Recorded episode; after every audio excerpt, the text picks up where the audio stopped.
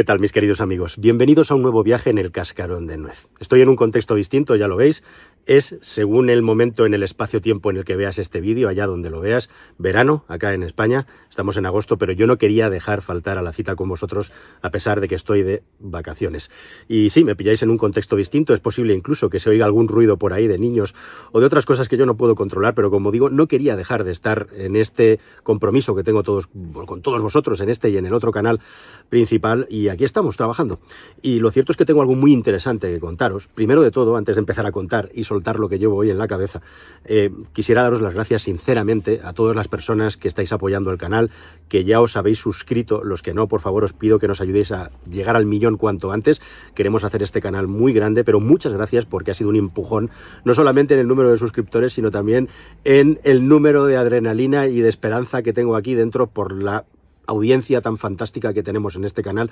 con un porcentaje de OKs en los vídeos bordeando el 99% en muchas ocasiones. De verdad, muchísimas gracias por estar ahí, por apoyar el canal, sois fantásticos. Y vamos a organizar algo especial con motivo del medio millón, que os iré comunicando con tiempo para intentar que pueda participar el máximo de gente. Eh, y por eso lo vamos a hacer con un poco de tiempo, a ver si entre tanto seguimos creciendo camino de ese millón, como digo. Bueno, pero hoy vamos a hablar de algo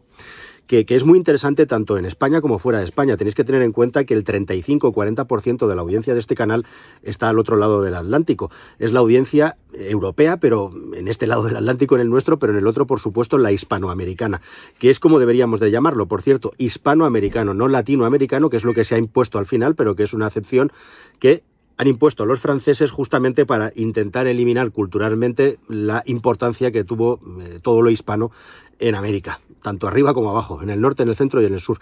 Hispanoamericano sería como tendríamos que llamarnos a toda la comunidad que conformamos acá. Pero bueno, al margen de nomenclaturas y anécdotas, si hay algo verdaderamente interesante o que interesa a mucha gente de Hispanoamérica es justamente el asunto de cómo se vive en España, cuál es la situación en España y qué es lo que pasa acá. Muchísimas personas, por ejemplo, en México tienen una imagen de nuestro país eh, idealizada en muchos casos y en muchos casos también esta idealización tiene una lógica aplastante. Y es que los estándares de vida, los estándares de calidad, de educación, de sanidad, de oportunidades y de seguridad en España están muy por encima de lo que hay en cualquier país hispanoamericano con el que podamos compararnos. Y eso es cierto, y por eso a muchos de vosotros os sorprende mucho cuando somos tan críticos y tan descarnadamente críticos como somos los españoles con los propios españoles. Tenéis que saber que esto es algo que pasa en todos los países, tengan un nivel de desarrollo más o menos pequeño, y si le preguntaras a un danés o a un alemán o a un noruego, es muy muy probable que en muchas ocasiones, si son personas honestas o son personas críticas con lo que ocurre en su entorno, te dijeran que su país está roto igualmente. Y de verdad que es así, o sea, aunque nos parezca marciano. Y por eso nos tiene que extrañar que en nuestro país igualmente, pues veamos las cosas con otro prisma, porque es lo que hemos visto, mamado y podido comparar con nuestro entorno desde que nacimos. La cuestión es que me hace mucha gracia y me llama mucho la atención como en redes sociales a veces lees a gente de Hispanoamérica, de Argentina, de México, hispanos que viven en Estados Unidos que cuando vienen a España directamente alucinan con el nivel de vida que tenemos y con el hecho de tener una seguridad social y una sanidad tan impresionantes, con el hecho de tener una educación universal y otras muchas cosas que hacen que muchas personas consideren que España es uno de los mejores, si no el mejor lugar del mundo para vivir. Y esto tiene un truco, y os voy a explicar cuál es el truco, y de eso va este vídeo. El truco está básica y esencialmente es que la mayoría de las personas que hablan así de España, que es cierto, y aquí puedes mejorar, y aquí te puedes superar, pero la mayoría de las personas que hablan de esta España increíble cuando la comparan con los Estados Unidos de América, que es lo que ellos han vivido, porque tienen pasta, es eso, que son personas con una clase media alta o clase alta, y cuando llegan a nuestro país, de repente se dan cuenta de la cantidad de cosas universales que el estado de bienestar al estilo europeo proporciona a los ciudadanos ciudadanos del país y por eso, unido a la calidad de vida intrínseca que tenemos con el país y la cultura, hacen que España les parezca el mejor lugar para vivir del mundo. Y buena prueba de ello es que nosotros los españoles, que estamos como tantos otros, muchísimos expatriados, a la que podemos volvemos a nuestro país, porque como acá no se vive en otro sitio. Pero lo que no es cierto es que España sea un país de igualdad de oportunidades. No es cierto que España sea un país donde sea fácil prosperar una vez que has tocado tu techo eh, en el, tu ascensor social, sea cual sea la altura que tiene en función de tu renta renta económica y tu red de contactos y que precisamente España es un país tremendamente árido para seguir avanzando en el escalafón social una vez, como digo, que te has establecido y has llegado a unos topes a partir de los cuales tendrías que proyectarte hasta arriba. No hace mucho publiqué un vídeo en el que hablaba de todo esto, en el que, con una miniatura que decía España se hunde y en el que era muy crítico con cuál era el futuro del país. Y os tengo que contar que ese vídeo hubo algunas personas a las que no les hizo ninguna gracia por las cosas que decía. Pero lo cierto es que resulta que acaba de salir una investigación súper interesante hecha por unos científicos de la Universidad de Girona, concretamente Sara y John, Pablo Brugarolas y Samuel Lado, que ha sido encargado por el Instituto de Estudios Fiscales, que es un organismo al que se le encargan y hace estudios para Hacienda, que refrenda punto por punto lo que yo os conté en aquel vídeo, lo cual me alegra enormemente, porque evidentemente si yo me lanzo a contar determinadas cosas es porque las conozco bien en primera persona, porque las vivo, porque me documento y las estudio. Pero en este vídeo en concreto vamos a hablar un poquito más de cómo España tiene el ascensor social roto y cómo, y aquí está el dato que verdaderamente pone los cabellos de punta, España es, de toda Europa y no solo de la Unión Europea, el cuarto país con menores posibilidades de escalar socialmente y de moverte de una generación a otra respecto a tu familia de toda Europa. Y en la Unión Europea solamente tenemos dos países por detrás con unos estándares de calidad de vida bajísimos a todos los niveles, como son Bulgaria y como son Rumanía respecto a los españoles, y otro país, Serbia, que lógicamente pues está en otra dimensión igualmente, aunque se acerca a aquellos. Todos los países que hay fuera de esos tres, contando España, están por encima en la capacidad de progresar en la sociedad y en la capacidad de progresar en riqueza. ¿Por qué pasa esto en España? Vamos a verlo y también vamos a hablar de cuáles son algunas de las soluciones que se podrían implementar.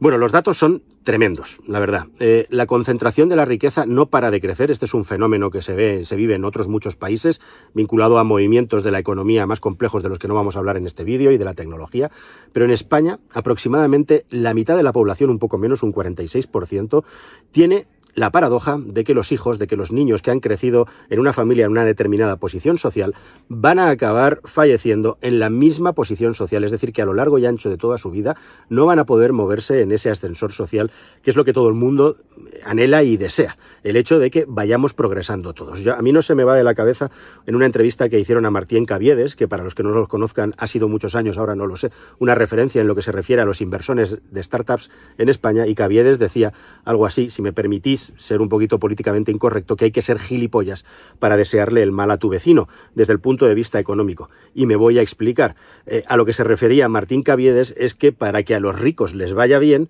le tiene que ir bien al mayor número de personas posibles, porque al final, aunque la riqueza tiene sus lugares donde acomodarse, tiene sus lugares donde invertir, las inversiones, si hay una tasa de pobreza generalizada o cada vez se va concentrando más la riqueza en unas pocas manos, hace que precisamente esas personas tengan menos posibilidades, esas personas personas afortunadas y privilegiadas tengan menos posibilidades de ir aumentando su riqueza, puesto que depende del bienestar de los demás a los que les ofrecen bienes servicios. Así que la riqueza es una cosa que nos interesa a todos, desde los más pobres hasta los más ricos. Y cuanto mejor le va a más gente, mejor les debería de ir también teóricamente a los que tienen el capital y el dinero. Esto, por supuesto, en un mundo ideal, porque ya sabemos que el mundo está torcido y que hoy en día las empresas y las personas que acumulan cada vez más capital tienen técnicas y tienen sistemas para cautivizarnos e ir sacándonos, extrayéndonos cada vez más un poquito de riqueza, haciéndonos cautivos de sus productos y servicios. Pero bueno, esto como es otro objeto de otro vídeo del que ya hemos hablado, por cierto, pero tocaremos en el futuro sobre la posesión o no la posesión de los bienes,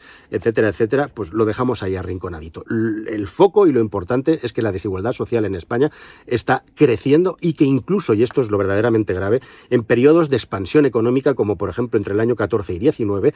a España le costó muchísimo salir de la crisis provocada por las hipotecas basura en el año 08, no hemos conseguido mejorar el ascensor social, sino que lo hemos roto todavía más. Y esto es lo verdaderamente grave, que el país no genera oportunidades ni genera el ecosistema para que aquellas clases menos favorecidas puedan mejorar su calidad de vida. Y otro tema muy importante y del que no se tiene mm, normalmente mucha conciencia es el asunto de que a nivel formativo este 50% de la población que muere como nació dentro de su estamento social no suele llegar mucho más lejos que sus padres o si llega esa formación, y aquí está una de las claves, no redunda en una mejora en su posición social. ¿Qué es lo que está pasando? Bueno, pues lo que está pasando es algo que muchísimos expertos de muchísimos lugares y países del mundo señalan y subrayan, y es el hecho de que nuestro sistema no está bien diseñado y que además allá donde habría que apretar para mejorar esto, que es en la infancia y en la adolescencia, es decir, en los periodos formativos de las personas, no se hace lo suficiente. Se habla, por ejemplo, de que el IVA es un impuesto que graba a todo el mundo por igual y por lo tanto favorece a las clases más pudientes. Se tendría que hacer una especie de IVA progresivo o un sistema que a través del IVA devolviera por el IRPF, IVA o IRPF, o ambos juntos devolviera una parte de la renta suplementaria a aquellas clases menos favorecidas para que sí, esa renta de ayuda a las familias que tienen hijos se derivara en mejorar la formación de estos hijos y orientarlos hacia el futuro y orientarlos igualmente hacia donde deben. Es muy importante igualmente tener en cuenta también, y este es uno de los puntos de mayor roce y de mayor polémica, que España trata especialmente bien a sus mayores, por mucho que le moleste a la gente. Y por supuesto, cuando uno dice que le trata muy bien a los mayores un país, no puede decirlo en términos unitarios, sino lo que tiene que hacer y la única manera de saber si se trata bien o si se trata mal, nos guste más o menos, es compararlo con otros países. Y nadie puede negar que en España tenemos un sistema de pensiones que funciona de momento muy bien, pero sobre todo, la, yo creo que el dato fundamental es que España tiene uno de los tres mayores niveles de longevidad de todo el planeta Tierra. Y eso sin duda es por factores endógenos y exógenos. Los endógenos, por supuesto, son nuestra propia forma de vida y cómo nos desenvolvemos con la alimentación y etcétera. Y los exógenos, por supuesto, son la red social que tienen las personas mayores, la sanidad gratuita y universal y bueno, pues todo lo que envuelve a las cosas que hacemos y a las cosas que nos ofrecen, que es la calidad del ambiente en el que vivimos. Y cuando hablamos de ambiente no hablamos solo del aire que respiramos, sino también de las relaciones sociales que hay en el país, de cómo de fácil es estar acompañado, de cuánto apoyo recibimos por parte de personas que son familiares o no familiares, etcétera. Eso es lo que conforma la calidad de vida de una persona y ahí en España se sale. Sin embargo, España está a la cabeza dentro de los países desarrollados en lo que se refiere a pobreza infantil o riesgo de pobreza infantil. Siempre estamos ahí al borde, al límite. ¿Alguien todavía a estas alturas va a negar que el sistema está desbalanceado y que se tendría que poner muchísimo más apoyo en la gente joven e igualmente también en que hubiera mucha más gente joven de la que tenemos con uno de los índices de natalidad más bajos de todo el planeta Tierra, que está haciendo que este sistema se vuelva absolutamente insostenible si además el crecimiento económico, que es muy poco, se va acumulando cada vez en menos personas. En España, durante estos últimos años de la pandemia, hemos sido el país de toda la Unión Europea que más empresas ha destruido y más empresas está destruyendo. Y esto sí que es verdaderamente grave y verdaderamente preocupante. Porque ya entrando en el asunto de las soluciones, eh, no hay remedios mágicos, no hay remedios maravillosos. Algunos, como digo, van relacionados con los impuestos y las ayudas a las personas jóvenes y a los hijos que tienen, que yo le añadiría la capa de que esas ayudas deberían de estar dirigidas a determinados estamentos y no regalar el dinero de una manera completamente loca, porque entre otras cosas luego nos hacemos trampas al solitario, en el sentido de que, por ejemplo, el ingreso mínimo vital o ayudas para las familias que les cuesta mucho llegar a fin de mes, tiene tantas trampas y tiene tantos asteriscos y letras pequeñas que muchísimas personas renuncian a él y muchísimas personas no son capaces de recibirlo. Ahora mismo hay alrededor de 800.000 personas recibiendo un ingreso mínimo vital en nuestro país, precisamente porque tenemos un sistema fallido que ya no es capaz de generar riqueza apta para ser producida por todo el mundo. Y en este punto me quiero detener también con el ecosistema emprendedor y empresarial. En España nos educan para intentar conseguir el trabajito, para intentar ser funcionario, para intentar estar calentito, no progresar. Fallar y equivocarse o arriesgarse es cosa de imbéciles, es cosa de idiotas y mi niño que tenga su salario fijo todos los meses y que nos olvidemos ya de más problemas y que nos pague el Estado. Esto es una filosofía que se tendría que revertir absolutamente y está vinculada con el hecho de que cada vez más la gran empresa, que es la que sostiene un país, se va diluyendo y cada vez genera menos empleo y son las empresas nuevas y las pymes las que directamente tiran del empleo de verdad. No me refiero del empleo en números macro, en los que todavía la gran empresa es muy importante, sino del empleo de calidad, porque es un empleo nuevo, es un empleo sostenible en el tiempo y no es un empleo que está languideciendo como ocurre también en muchísimas empresas que tienen personas a las que no pueden ni siquiera despedir porque no saben qué hacer con ellas, ni pueden indemnizarlas por precisamente los altísimos estándares de protección social que tiene también el trabajador español en empleo. Y relacionado con esto, dos cosas. Planes de incentivos, tanto para las personas expatriadas para que puedan desarrollar su talento aquí, es verdaderamente traumático que millones de personas con alto nivel de formación se vayan fuera de nuestro país intentando encontrar unos salarios que no estén tan devaluados como los nuestros. Y luego en el otro lado de la pirámide, igualmente también todas estas personas con altísima experiencia y conocimientos por encima de los 50 años de edad, que una vez expulsadas prematuramente de estas grandes empresas, el Estado lo que hace en lugar de poderles ofrecer oportunidades para emprender, para ayudar a otras empresas o directamente para poder seguir trabajando, es darles un chorro de dinero para que ya vivan sin trabajar. Calidad de vida maravillosa, sí, pero un plan de país verdaderamente dudoso ese. Y luego está el asunto, como decía, de mi niño, la educación empresarial y la educación financiera. ¿Por qué no se promueve en las escuelas? Tenéis que saber que en España la élite emprendedora es eso, una élite. Cada vez hay más gente de, de clase media y de media baja que decide emprender, algunos por pura necesidad, otros porque realmente creen en ello y lo tienen como un plan de vida, pero en general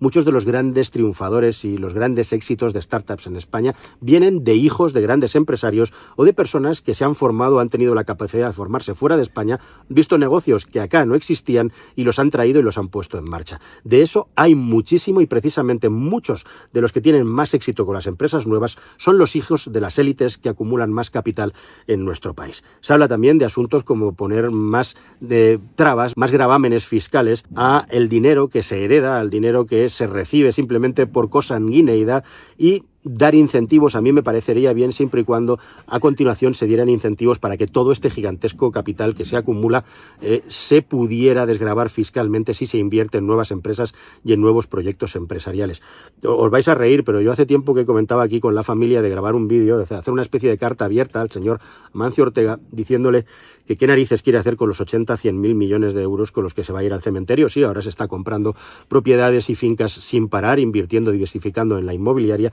pero imaginaos simplemente que tuviéramos en nuestro país, pues eso, un Bill Gates o cualquier otro filántropo que pusiera todo este dinero en una fundación con cada euro controlado, cada euro peritado donde se pone para intentar mejorar y apoyar el ecosistema emprendeduril del país. ¿Os imagináis que la mitad de la pasta que tiene acumulada en Amancio Ortega se pusiera en una fundación, como ya han hecho de una manera más o menos tímida los hermanos Roch u otras personas, simple y llanamente para mejorar la formación y el emprendimiento de los jóvenes? Sí, ya sé que Ortega, y yo lo admiro por eso, ha hecho cosas espectaculares con el tema de la sanidad, y hay que ser idiota para rechazarlo precisamente cuando no llega el dinero, pero yo creo que se puede hacer muchísimo más con tantísimo dinero. A todos nos queda un tiempo limitado, pero a algunos que les queda mucho menos tiempo podrían hacer algo verdaderamente extraordinario con el cambio en nuestro país. Y además de estas motivaciones que te estoy contando, igualmente también, y lo importante que es apoyar a la gente joven, el asunto de que la economía circular, la economía vinculada a las renovables, si se hiciera bien, podría ser un sumidero de trabajo, un sumidero, de negocio para nuestro país, que todavía está por desarrollar, se está desarrollando y está desarrollándose, pero que requiere de niveles de formación muy potentes que además en añadido nos podrían dar una vez con este ecosistema energético que tendería a cero en cuanto al coste, solamente habría mantenimiento, el asunto de reindustrializar el país en un momento en el que el comercio mundial está replegando velas y cada vez hay más proteccionismo y más ayudas y subvenciones para las empresas, no vamos a poder competir con China ni competir con Estados Unidos de América con el asunto de las subvenciones y atraer capital. Así que nos tendremos que inventar la manera de crear nuestro propio sistema económico que sea sostenible y sobre todo y por encima de todo que tenga en cuenta igualmente también que las personas menos favorecidas, menores de 25 o 30 años, son aquellas que deberían de recibir la mayor masa de ayudas y la mayor masa de incentivos para desarrollarse en sus vidas en sus trayectorias profesionales si queremos tener un país con futuro y si queremos tener un país que de rebote tenga un ecosistema económico que sostenga toda esta caterva de personas mayores que vamos a confluir en los próximos años y que pueden hacer que el sistema, ya lo está haciendo, se tambalee. Nada más, queridos amigos, espero que toda esta información os haya parecido interesante. Si no lo habéis hecho ya, suscribíos al canal y nos vemos en un próximo vídeo que sea más y mejor. Esperemos. Hasta el siguiente, amigos. Adiós.